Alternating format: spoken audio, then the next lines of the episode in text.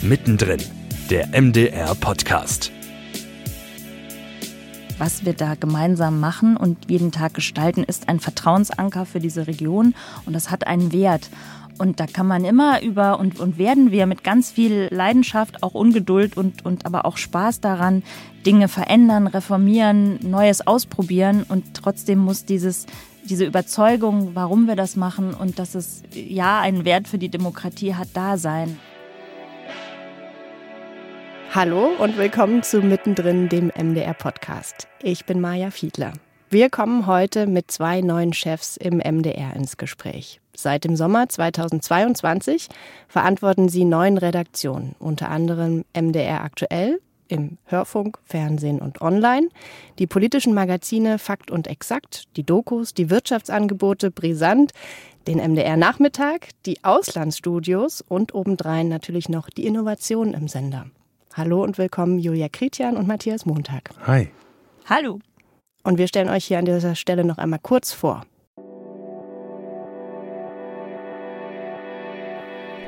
Julia Kritian und Matthias Montag stehen für eine im öffentlich-rechtlichen Rundfunk bisher einmalige strategische Aufstellung. Die beiden leiten gemeinsam die Hauptredaktion Information und Innovation. Julia Kritian als medienübergreifende Chefredakteurin und Matthias Montag als Leiter Plattformstrategie und Produktmanagement. Julia Kritian ist gelernte Journalistin, Politikjunkie, leidenschaftliche Cappuccino-Trinkerin und Mutter von zwei Grundschulkindern. Die 42-Jährige ist in Kairo und Toulouse aufgewachsen, hat in Leipzig Journalistik und Politikwissenschaft studiert und parallel schon in dieser Zeit beim MDR gearbeitet. Julia Kritian war fast zwölf Jahre Korrespondentin im Hauptstadtstudio für die unterschiedlichen MDR-Informationsformate und später Tagesschau und Tagesthemen. Bevor sie Chefredakteurin wurde, verantwortete sie für drei Jahre als Unternehmenssprecherin die Kommunikation des MDR. Matthias Montag war Reporter, Moderator, Programmdirektor einiger Radiostationen, Unternehmer. Er war bei Kika für die digitalen Angebote zuständig, Referent in der Programmdirektion Leipzig und hat zuletzt für den MDR mit dem ZDF die gemeinsame Digitalagentur IDA gegründet und als Geschäftsführer geleitet. Matthias kommt aus Thüringen, ist verheiratet, hat eine erwachsene Tochter und lebt vor den Toren Leipzigs auf einem kleinen Hof. Ich würde sagen, dann wissen wir auf jeden Fall, wo das nächste Sommerfest steigt, oder Matthias? Platz wäre da. Behalten wir im Hinterkopf. Matthias, Julia, wofür seid ihr angetreten als neue Chefs hier im MDR? Ah, das ist gleich so eine ganz große Frage am Anfang und ich will sie ganz bewusst, ganz pathetisch beantworten. Wir zwei haben uns, bevor wir angefangen sind, sehr viel darüber unterhalten, wo wir mit der Chefredaktion hin wollen, was uns wichtig ist und uns beiden ist extrem wichtig, dass wir Meinungsvielfalt sichern, dass wir daran glauben, dass ein funktionierender, unabhängiger öffentlich-rechtlicher Rundfunk eine wichtige Stütze für die Demokratie ist und dass wir deswegen gemeinsam mit allen Kolleginnen und Kollegen in der Hauptredaktion eigentlich jeden Tag daran arbeiten wollen, ein relevantes Informationsangebot der Zukunft zu schaffen, zu stärken und zu erhalten. Das sind ganz viele große Worte, Matthias. Ganz viele Sender haben eine eigene Abteilung für Innovation. Es gibt so digitale kleine Wohnzimmer, wo Sachen ausprobiert werden. Und ihr geht jetzt, wie wir gerade auch gehört haben, einen ganz anderen Weg. Ihr seid Inhalte und Innovation in einem, in einem Büro. Was hast du dir vorgenommen? Das, was Julia sagt, hat ja viele Komponenten. Es klingt ja in Teilen auch echt pathetisch. Ähm, und das Thema Innovation ist, wir haben das in den Titel mitgewählt, weil es uns auch immer wieder ja, Erinnerung daran sein soll, dass wir nächste Schritte gehen müssen, um bei den Menschen da draußen relevant zu bleiben, wahrnehmbar zu sein und um es knapp zu formulieren, mein Ziel ist es, dass wir mit den Informationsangeboten des MDR auch in der Zukunft auf digitalen Wegen möglichst viele Menschen erreichen. Und dafür braucht es kluge Ideen, eine sehr gute Umsetzung und eine kontinuierliche Überprüfung, ob das, was wir da tun, richtig und zielführend ist. Ich habe heute einfach mal aus Spaß Siri auf meinem iPhone gefragt, hey Siri, spiel mir MDR aktuell die Nachrichten. Es hat leider nicht geklappt, es kam Deutschlandfunk. Ja, siehst du, und genau da sind wir schon bei einem der Probleme. Wir haben, das, ich komme gerade aus der Runde mit MDR Aktuell Radio.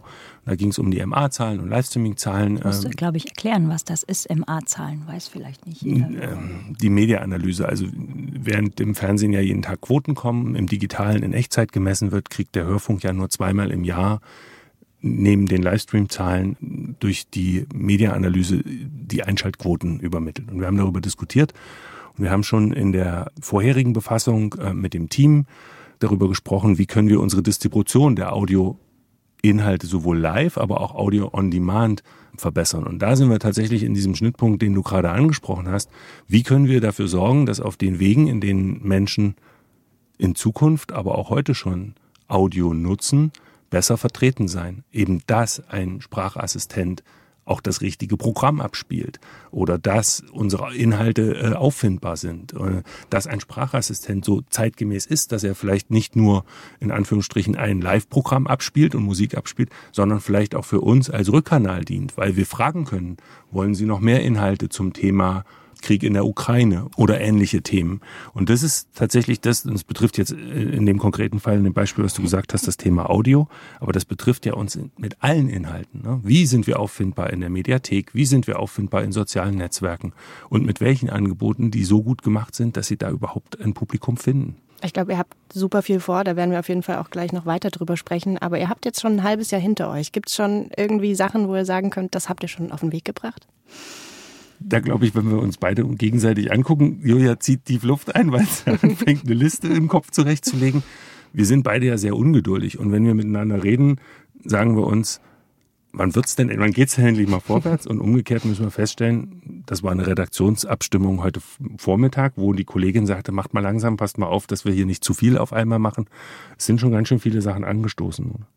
Also wir könnten jetzt einige operative Beispiele nennen von Formaten ähm, und Einzelideen und, und Dingen, die wir angestoßen haben. Ich glaube, erstmal auf einer tieferen oder strategischen Ebene war uns wichtig zu sagen, wir wollen eine Kultur des Miteinanders und, und wir stehen dafür auch. Und sich damit auseinanderzusetzen, was bedeutet das? Wir beide wollen, dass eigentlich jeder und jede in der Hauptredaktion weiß, wo wollen wir hin, was sind die Leitplanken, dass alle wissen, wir wollen, dass sie sich auf Augenhöhe einbringen, dass wir ganz viel gemeinsam ausprobieren können und dann uns aber auch offen und ehrlich sagen, du, dieser Weg, das hat nicht funktioniert und lass es uns nochmal anders angehen, anders ausprobieren. Also wirklich dieses Feedback auch einfordern wollen, das muss man gemeinsam lernen und auch aushalten. Das ist auch vielleicht nicht immer schön, aber wir meinen das ernst. Wir wollen viel gemeinsame, transparente Kommunikation, dass nicht Entscheidungen vom Himmel fallen, sondern dass es ein Fundament gibt. Deswegen haben wir eben erstmal klar gemacht, was sind die Regeln, wie wir miteinander arbeiten wollen, wie funktioniert solches Feedback. Wir haben für uns in der Chefredaktion gesagt, wir wollen ein publizistisches Profil, nicht, dass es das bisher nicht gab. Und natürlich ist das Schwarzbrot der Hauptredaktion die regionale Information. Aber wenn wir sagen, wir wollen mehr Exzellenz, wir wollen mehr in die Tiefe gehen können und nicht so sehr in die Breite, dann müssen wir uns auf Dinge fokussieren. Und da haben wir eben gesagt, wir sehen, dass der MDR logischerweise Stimme des Ostens ist und ganz bewusst, dass wir aber mehr erklären wollen, was heißt denn Stimme des Ostens? Und das bedeutet eben auch Stimme der Innovation, Stimme von Dingen, die hier schon sehr viel früher im Wandel sind, als es möglicherweise in westdeutschen Bundesländern der Fall ist. Und das mehr zu transportieren und dazu auch sich zu überlegen, wie kriegen wir das hin, Ganz konkret in dem einen Fall, in dem wir jetzt ein Team Zukunft aufsetzen, was sich vernetzen soll, zum Beispiel mit Forschungseinrichtungen in Mitteldeutschland, mit Wirtschaftszweigen, erneuerbare Energien, sicherlich in Teilen auch mit politischen Entscheiderinnen und Entscheidern, um eben solche Zukunftsentscheidungen, Innovationsthemen viel stärker noch ins Programm, und das gilt sowohl fürs MDR-Programm als auch ins erste zu transportieren und eben klar zu machen, wo diese Region, für die wir stehen, auch Vorreiter ist ein Stück weit. Und das Dritte, neben Kultur, publizistisches Profil, ist dann auch zu sagen, wenn wir das Profil haben, zu gucken, wo ist vielleicht noch eine Leerstelle, wenn wir eben sagen, Klimathemen interessieren uns besonders. Müssen wir da neue Kompetenzen aufbauen? Brauchen wir andere Formate, um andere Zielgruppen zu erreichen? Und um das sicherzustellen und da auch wirklich gute und exzellente Produkte zu entwickeln, einen Formatentwicklungsprozess aufzusetzen mit klaren Kriterien und auch ähm, einer klaren Auseinandersetzung damit, was heißt eigentlich Erfolg im digitalen, weil wir auch da festgestellt haben, diese Definition, die fehlt vielen Kolleginnen und Kollegen noch. Ja. Was heißt denn Erfolg im digitalen, Matthias? Das ist so individuell, dass ich das jetzt nicht auf ein konkretes Thema oder auf einen konkreten Nukleus mhm. ähm, runterbrechen kann. Wir müssen das für jedes Produkt und für jedes Angebot individuell, aber vor allen Dingen klar definieren. Und das heißt, es sind nicht unbedingt die Abrufzahlen am Ende des Tages. Nö, es kann auch die Verweildauer sein, also Watchtime. Äh, es kann auch sein, dass wir sagen, wir wollen möglichst viel Interaktion generieren. Wir wollen ähm, also mehr Abonnements, äh, wir wollen mehr Kommunikation und Dialog. Das kann ganz unterschiedliches strategisches Ziel sein. Wir finden, dass der Entwicklungsplan und der Strategieplan des MDR für uns da eine ganz gute Leitplanke ist, weil auch das Erreichen einer bestimmten Zielgruppe in einem bestimmten Alterssegment oder in einem bestimmten Milieu, also sprich äh, Mediennutzertypologie, können äh, strategische Ziele sein. Wir müssen uns das für Produkt für Produkt äh, angucken und wir haben festgestellt, dass es da an verschiedenen Stellen einfach noch eine also eine fehlende Klarheit und fehlendes Verständnis an der Stelle ähm, gibt. Und das werfe ich niemandem vor, sondern das ist für uns eigentlich eher die Einladung, genau an der Stelle in den Austausch zu gehen. Mhm. Auf welche Herausforderungen seid ihr denn vielleicht noch gestoßen in diesem ganzen Prozess? Es sind ja schon viele neue Dinge, die ihr da anstoßt. Oh, die Liste ist noch gar nicht zu Ende gewesen. Na, wir, äh, wir haben ja angefangen, du hast es gesagt, am 1. August. Und das war mitten in, ich will mal sagen, den RBB-Tsunami und die Frage, wie ist der öffentlich-rechtliche Rundfunk aufgestellt?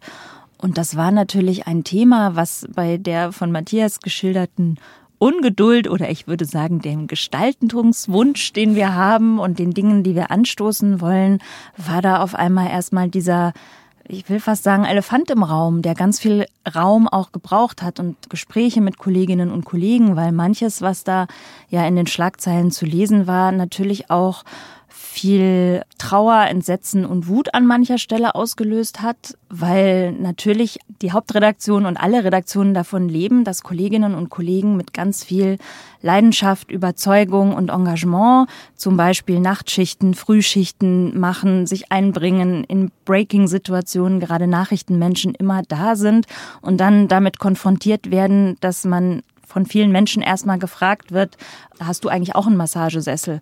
Und der Massagesessel ist so ein Synonym, das sorgt dann auch immer für Lacher, aber es macht ja was mit einem.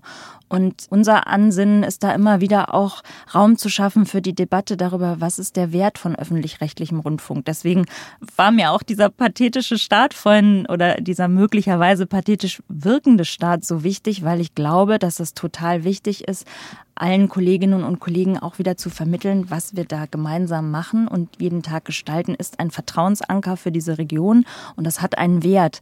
Und da kann man immer über und, und werden wir mit ganz viel Leidenschaft, auch Ungeduld und, und aber auch Spaß daran, Dinge verändern, reformieren, Neues ausprobieren. Und trotzdem muss dieses, diese Überzeugung, warum wir das machen und dass es ja einen Wert für die Demokratie hat, da sein und die Kollegen auch ein Stück weit aufzufangen in so einer Situation, das war gerade am Start, würde ich sagen, schon eine Herausforderung.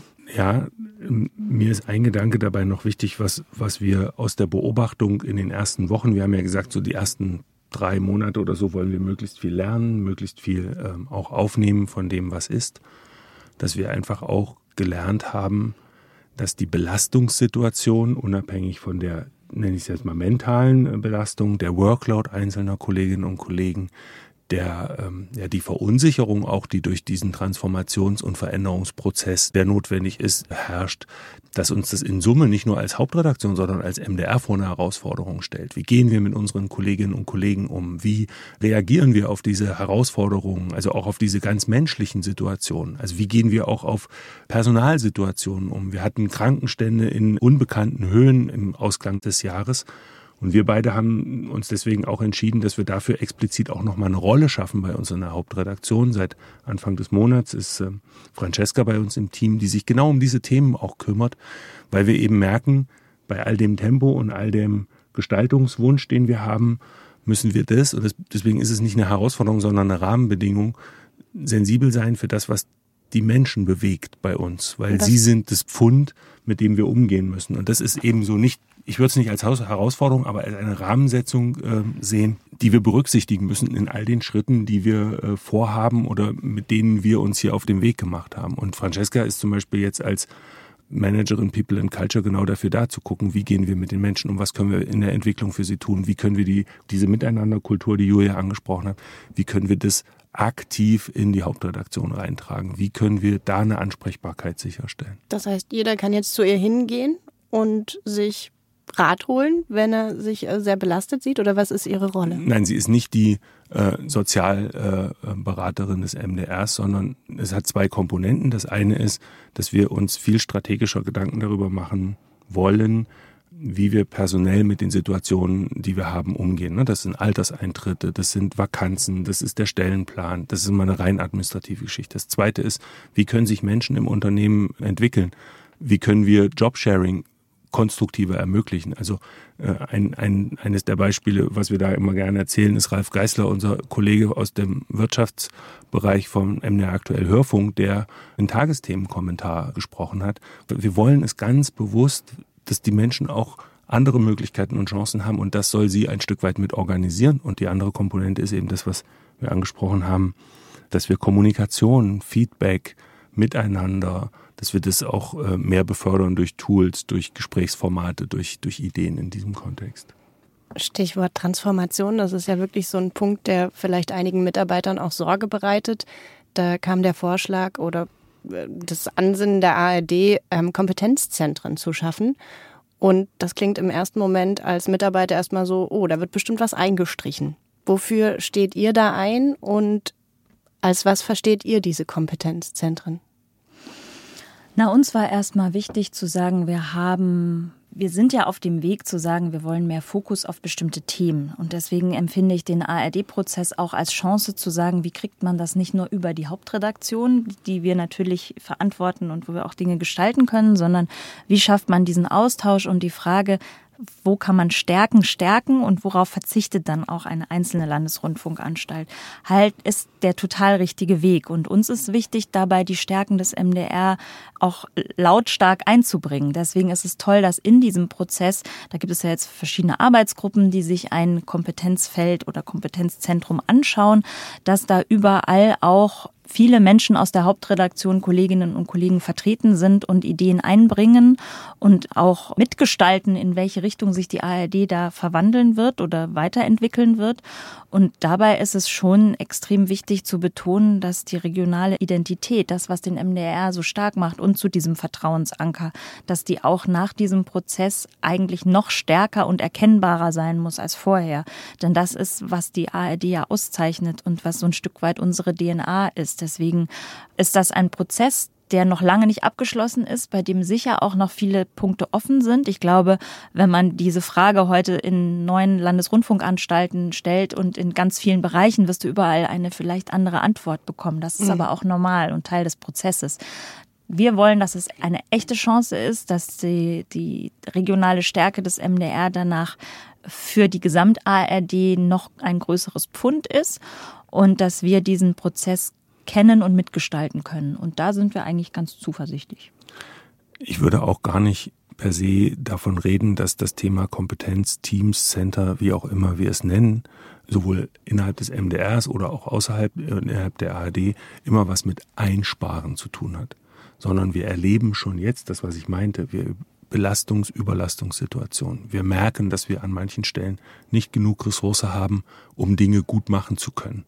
Und das heißt, wir müssen schon jetzt eigentlich wirklich überlegen, wie können wir die Kolleginnen und Kollegen, die keine Sorge haben sollten um ihren Job, sondern wir sie begleiten dahin, wo wir den größten Bedarf an manchen Stellen haben. Und deswegen ist dieses Loslassen an manchen Stellen, so wie es Julia beschrieben hat, nicht nur damit verbunden, was einzusparen, sondern Ressourcen effizient zu steuern und Julia sagt immer so einen schönen Satz, wir brauchen mehr Tiefe und weniger Breite, nämlich dahingehend zu, ähm, zu justieren und zu verändern und es behutsam zu machen und im Dialog zu machen, wo wir es in der Perspektive brauchen.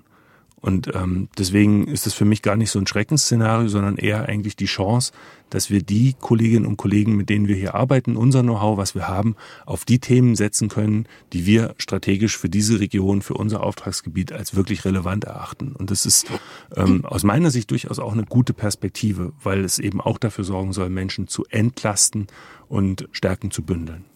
Klingt total gut und vielleicht könnte mich noch ein bisschen mehr beruhigen, weil als ich das zum ersten Mal gelesen habe, habe ich gedacht, okay, Moment, brauchen wir vielleicht nicht in jeder ARD-Anstalt äh, die Wirtschaft? Brauchen wir nicht in jeder Anstalt die Kultur? Wird das jetzt zusammengelegt? Naja, also wir brauchen gewisse Kompetenzen. Aber wir müssen uns schon fragen, also nicht nur, wie, wie gesagt, innerhalb der ARD, sondern auch bei uns im Haus, muss immer jeder alles machen? Beispielsweise bei der Produktion, bei Moderation, bei bei der Art, wie wir Regionalität auch leben können, durchaus denkbar, dass es an manchen LRA-Standorten oder in manchen Redaktionen, wenn man jetzt auf den MDR gucken wird, klug, wenn wir dort nicht überall ein bisschen haben, sondern an signifikanten Stellen ein Mehr haben. Und die Frage ist, glaube ich, noch nicht zu Ende. Deswegen diese ähm, AGs zu Ende diskutiert, was das konkret bedeutet und was das konkret heißt. Ich glaube nur, dass wir mit den uns verfügbaren Mitteln per se nicht mehr von einem immer mehr reden können. Und deswegen müssen wir uns klug organisieren. Ich glaube, es liegt auch daran, dass sich natürlich die Nutzungserwartung von Menschen auch extrem geändert hat. Also wir haben die Erwartung heute, wenn irgendwas im Sendegebiet passiert, dass ich auf meinem Handy in der Straßenbahn lesen kann, sehen kann, wenn es ein größeres Verkehrsunglück oder eine Breaking News Situation irgendwo im Sendegebiet gibt, dass ich wirklich zeitnah und zwar live und mobil informiert werde. Und das heißt, da kommen ja immer wieder neue Herausforderungen und Aufgaben auf Kolleginnen und Kollegen zu. Und das meint dieses, wir können nicht immer sagen, ja, dann mach doch noch das und das und das und das, sondern dann muss man eben auch mal was weglassen. Und dabei muss man sehen, Menschen gucken heute zum Beispiel Netflix, um einen Konkurrenten mal zu nennen. Da gibt es im Durchschnitt 3000 Inhalte. In der ARD-Mediathek gibt es 160.000 die kann kein Mensch sich angucken und man findet auch viel zu wenig. Und es gibt zu viel, was zu ähnlich ist. Und das meint dieses, sich wirklich so zu vernetzen, dass man natürlich ist zum Beispiel Klima nichts, was ein Sender für alle machen kann, weil dafür sind Entwicklungen an der Ostsee andere als in den Alpen. Aber zu sagen, denken man möglicherweise über einen Klimapodcast nach, den dann einer macht, bei dem alle anderen zuliefern. Oder, und, und wie gesagt, wir sind am Anfang von diesem Prozess und jedes Beispiel, was ich jetzt nenne, löst dann vielleicht Sorgen bei Einzelnen aus. Deswegen, es mhm. gibt da überhaupt noch gar keine Entscheidung. Aber sowas sich grundsätzlich mal zu fragen im Sinne von, wie stärken wir dadurch das Gesamt System und wie schaffen wir auch wirklich exzellentere Inhalte für unsere Nutzerinnen und Nutzer. Und um die geht es ja, finde ich einen total richtigen Ansatz. Und welches Themengebiet wäre dann das des MDR womöglich? Wofür werft ihr euch in den Ring?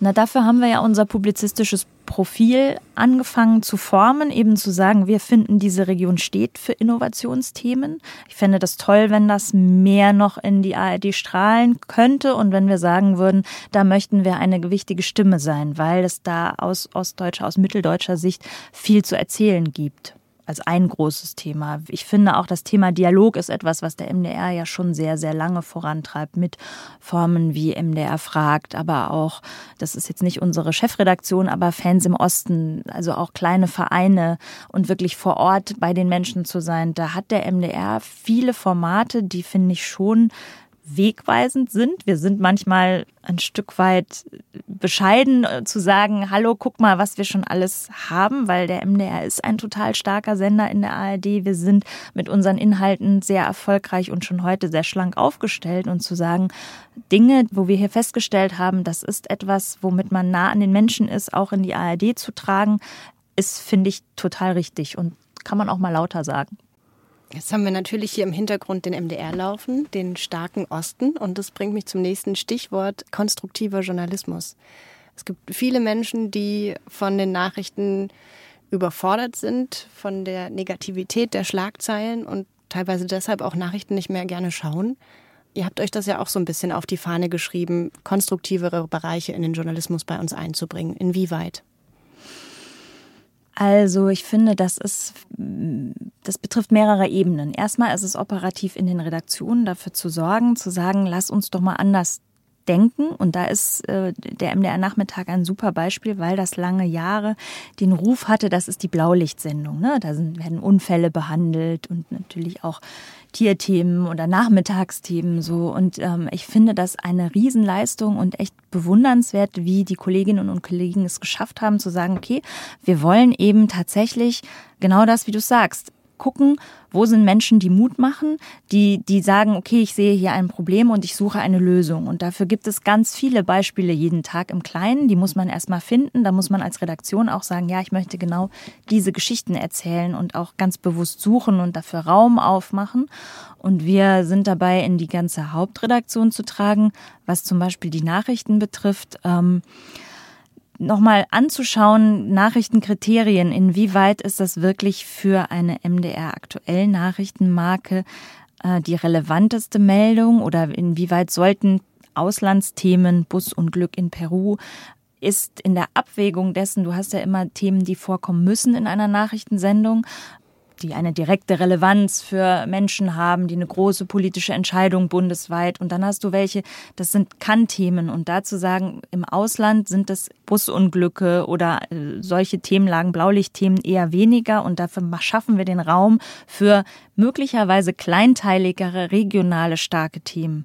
Und das ist ein Prozess, den wir, ist ein Kulturprozess, ist ein operativer Prozess in den Redaktionen und es ist ein sich auch vornehmen, deswegen auch die Frage des publizistischen Fundaments zu sagen, wir wollen diese Region auch auch als Innovationsregion erzählen. Das heißt nicht, dass man nur noch alles rosarot sieht und Probleme und Dinge, die nicht funktionieren, weglässt, aber auch diese Themen explizit zu suchen und auch im Programm einen festen Raum mit diesem Team Zukunft, was wir auch schaffen wollen, dafür zu schaffen, das ist uns wichtig. Das geht wahrscheinlich auch besonders gut, wenn das Team selber auch möglichst divers aufgestellt ist und auch innerhalb der Redaktion eine gewisse Pluralität herrscht. Würdet ihr sagen, da sind wir schon? Nein. Kam das zu schnell? aber das ist ja so. Also ähm, Journalismus war tatsächlich ganz lange, da gibt es ja viele Studien zu, ein Bereich, in den bestimmte Bevölkerungsgruppen, ländlicher Raum, jemand, der nicht studiert hat, ähm, weniger gekommen sind, einfach durch die, die Eingangshürden, dass eben ein Volontariat ganz lange verknüpft war mit, man muss ein abgeschlossenes Hochschulstudium haben. Und da finde ich es total wichtig, das aufzubrechen und die Perspektivvielfalt auch zu sichern. Und das betrifft so viele Dinge. Ne? Es ist eben, ja, Herkunft, aber eben auch ländlicher Raum, andere Bildungswege, ähm, Sichtweisen, biografische Hintergründe, Bildungshintergründe. Da gibt es so viele Aspekte, Geschlecht, wo wir sagen, es ist ja Diversität hat ja nicht nur was mit der, sag ich jetzt mal, mit der Person und der Herkunft zu tun, sondern wir diskutieren beide auch sehr intensiv über die Frage der Meinungsdiversität. Der, der, ne, auch das gehört ja dazu. Ja. Was halten wir aus? Was diskutieren wir? Was gehört dazu, um sich ein, ein, eine kluge Meinung und Haltung zu bilden. Und da glaube ich tatsächlich, deswegen kam das sehr schnell, äh, da haben wir durchaus auch noch Potenziale. Ja, vor allem gerade was die Meinungsvielfalt angeht, es geht ja nicht nur darum, möglichst viele Meinungen abzubilden. Ja, das auch. Aber ich finde, es muss auch, wir müssen mehr nach Wegen suchen, wie man das tut. Und zwar in, so, dass an, an jemand, der eine andere Meinung hat, erstmal neugierig wird und auch bereit ist, dazuzuhören. Also wenn, wenn, wenn man das hört und beim ersten Satz sagt, ja, das ist ja nur wieder und ne, das ist ja erwartbar und alles klar und ich mache die, ich klappe die Ohren zu oder ich schalte um, sondern dafür zu sorgen, dass man polarisierte Themen oder Streitthemen auch so angeht, dass am Ende da steht ein, hm, das ist zwar nicht meine Meinung, aber es ist ein interessanter Gedanke. Und darüber denke ich mal mehr nach und ich verstehe vielleicht wenigstens, wo der andere herkommt und was auslöst, dass er oder sie diese Meinung hat. Und das sorgt für mehr Zusammenhalt und Verständnis und für eine andere Form von Auseinandersetzung und Streit, weil Streit ja zur Demokratie dazugehört. Wir sind irgendwie immer so, die Gesellschaft ist zu polarisiert, das weiß ich gar nicht. Demokratie lebt von Streit, aber es lebt eben auch davon, dass man a eine gemeinsame Faktenlage hat und dass man sich respektvoll zuhört und dass man eigentlich auch versucht zu verstehen, warum der andere so tickt, wie er tickt. Und das zu übersetzen in journalistische Formate ist dann auch nochmal eine Meinungsvielfalt heraus Herausforderung. So wie in der Koalition gestern so schön gesagt wurde, wir diskutieren uns zusammen, aber man schweigt sich auseinander. Ja. Also ist, da ist irgendwie was Wahres dran, ne? Ja, das kennt ja jeder, also so aus dem eigenen Umfeld, dass man manchmal denkt, oh, ich treffe mich mit der Verwandtschaft, hm, Thema X machen wir lieber nicht oder sparen wir mal aus, weil dann eskaliert's. Und da sind ja immer mehr Themen, ob es jetzt Impfungen, Corona, Ukraine-Krieg und das ist nicht gut für eine Gesellschaft. Und wahrscheinlich eskaliert's schon erstmal, aber dann kommt man auch ins Reden. Ich glaube, das, was Julia sagt, ist schon wichtig. Das Reden ist das eine. Wir reden manchmal ganz schön viel, aber wir hören sehr, sehr wenig zu.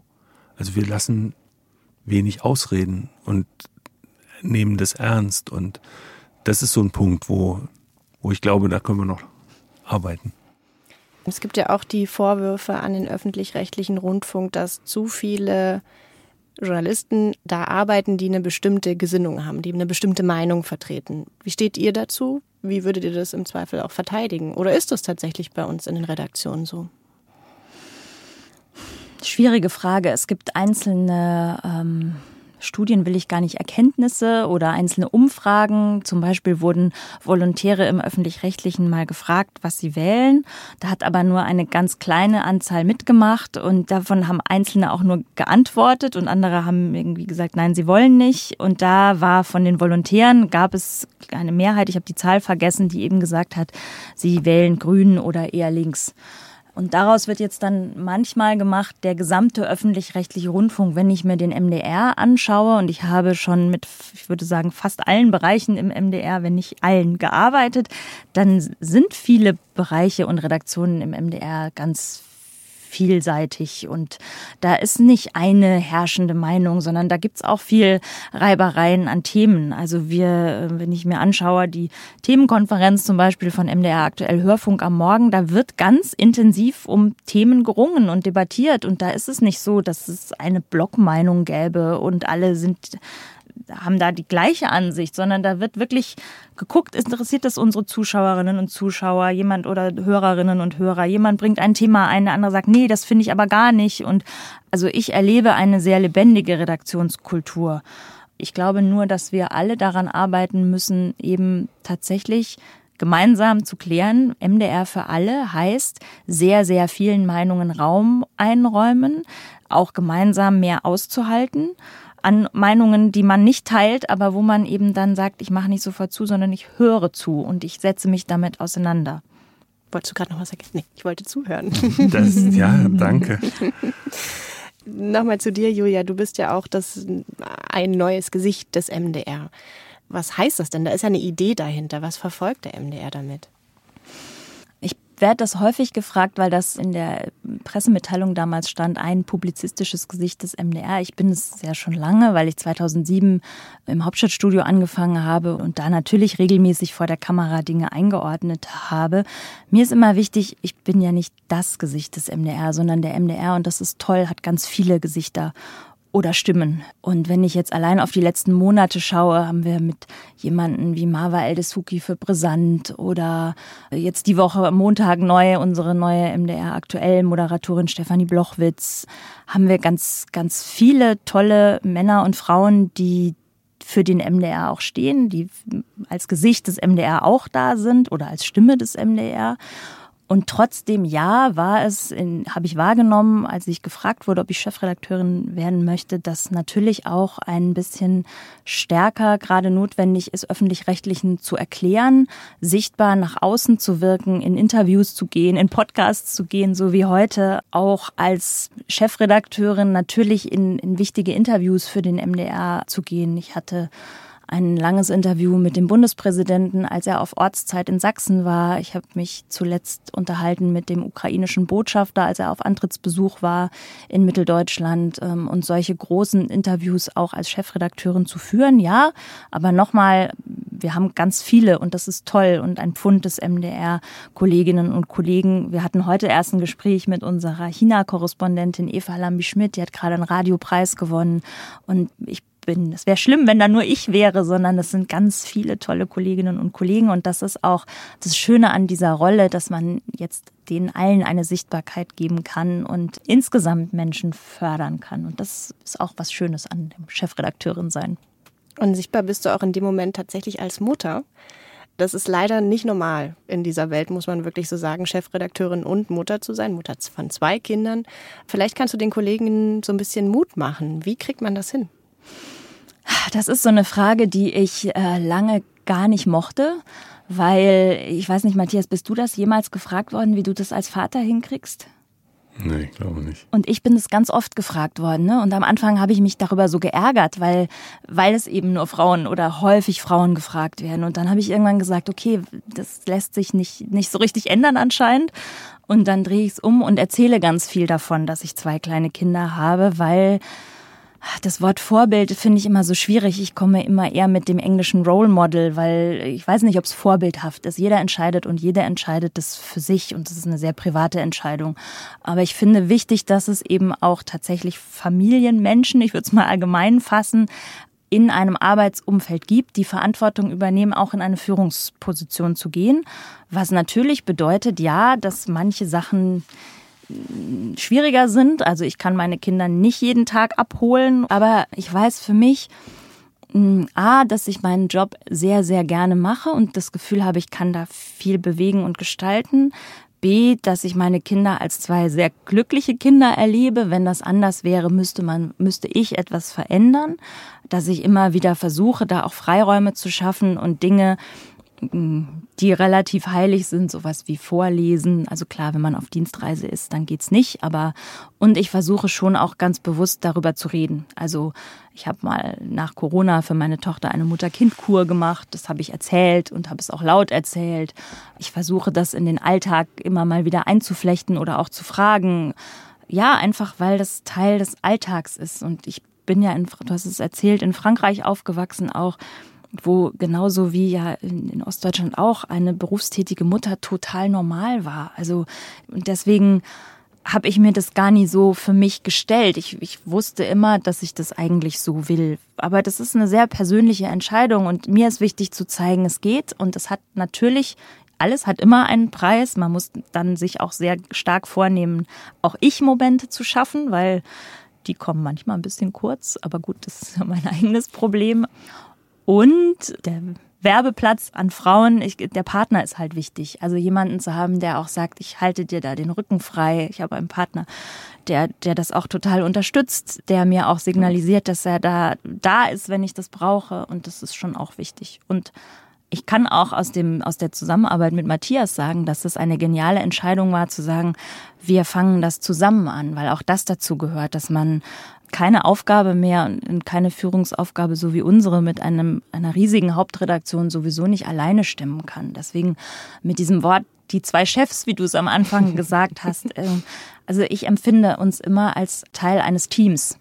Und das ist total wichtig, dass man wegkommt von diesem Alleinkämpfer und ich oder du oder ne, man ändert alleine die ganze, es würde sowieso scheitern, sondern auch Vertrauen entgegenzubringen und zu sagen, ich muss nicht alles kontrollieren. Ich, ich, wir müssen euch ein festes Fundament geben. Wir müssen Wege haben zu sagen, ähm, und, und zwar, dass man sehr offen sagt, hey, hier ist was richtig blöd gelaufen oder ich stoße hier an eine Wand oder ich brauche hier mal deinen Rat oder ne, ein offenes Miteinander. Aber wir müssen nicht alles entscheiden. Deswegen ist dieser Begriff Chef für mich ein Stück weit aus der Zeit gefallen. Aber klar, natürlich, Chefredakteurin hat Chef schon in sich. Ähm, und natürlich nehmen wir das auch an und leben das. Aber eigentlich ist es eher ein, eine Teamarbeit. Warum heißt das eigentlich nicht Chefinnenredakteur?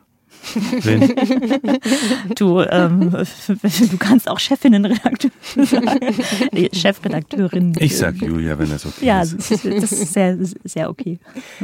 Und wenn du kleine Kinder hättest, hätte ich dich natürlich auch gefragt, wie du das managst. Aber ich hatte mal ein kleines Kind.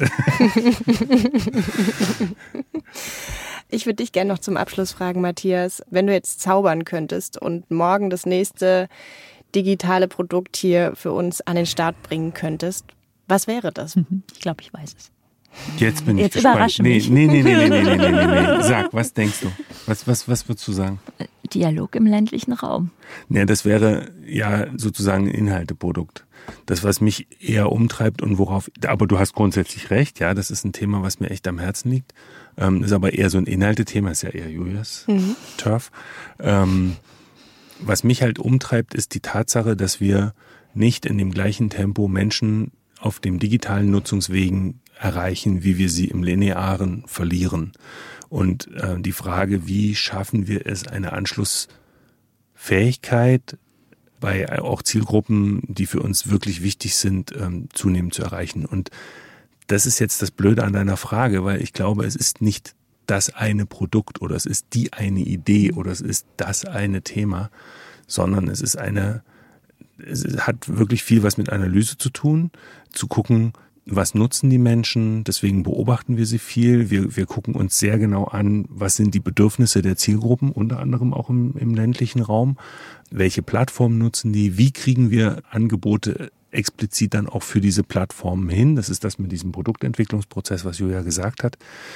Aber auch, wie bereiten wir uns darauf vor, dass sich halt Nutzungsgewohnheiten in einem sehr, sehr hohen Tempo auch verändern und wir darauf reagieren müssen. Und deswegen auch das Ausprobieren, äh, scheitern dürfen und, und, und auch wieder Abschied nehmen.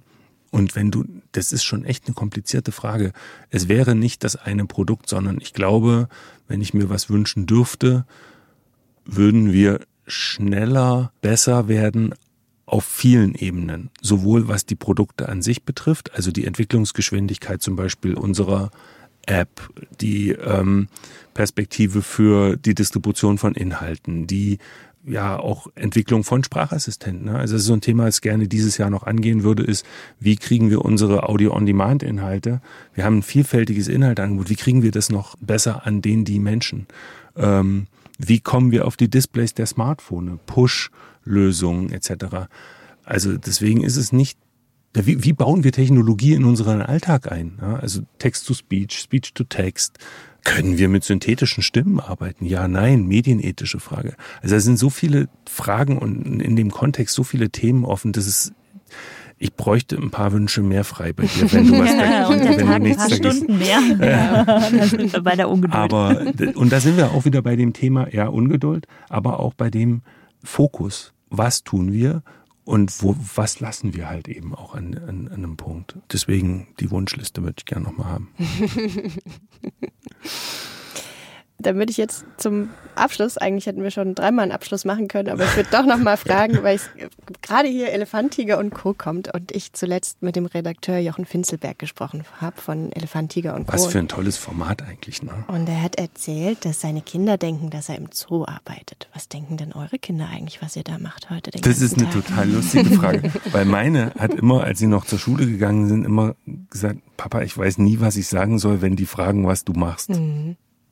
Also wo sie arbeitet, glaube ich, weiß sie mittlerweile. Äh, was, also meine Kinder waren schon mit im MDR, das war mir wichtig, einfach auch um zu zeigen, was ist der MDR und so. Und natürlich sehen die mich manchmal im Fernsehen. Dann, dann sagt meine Tochter immer, Mama, du hast wieder diese Fernsehstimme. Und, und das ist mein größter Kritiker oder Kritikerin. Und, und wenn jetzt irgendwo MDR steht, dann sagen sie immer, guck mal, Mama, das ist deine Arbeit. Also mhm. das, die kriegen das schon irgendwie mit. Und das finde ich auch gut. Ja. Ganz vielen Dank, dass ihr da wart, Julia Kritian und Matthias Montag. Total Dankeschön. gerne. Und es gilt wie immer, Feedback, Rückmeldungen jederzeit und gern an uns. Yes. Das war mittendrin, der MDR-Podcast. Und ihr habt es gehört, bei Fragen, Anmerkungen oder Ideen meldet euch gern direkt bei der Chefredaktion.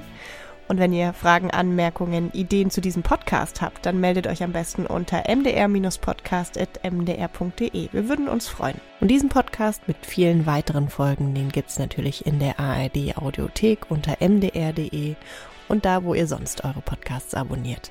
Vielen Dank fürs Zuhören. Tschüss und bis bald. Mittendrin, der MDR-Podcast, ist eine Produktion der Hauptabteilung Kommunikation des Mitteldeutschen Rundfunks.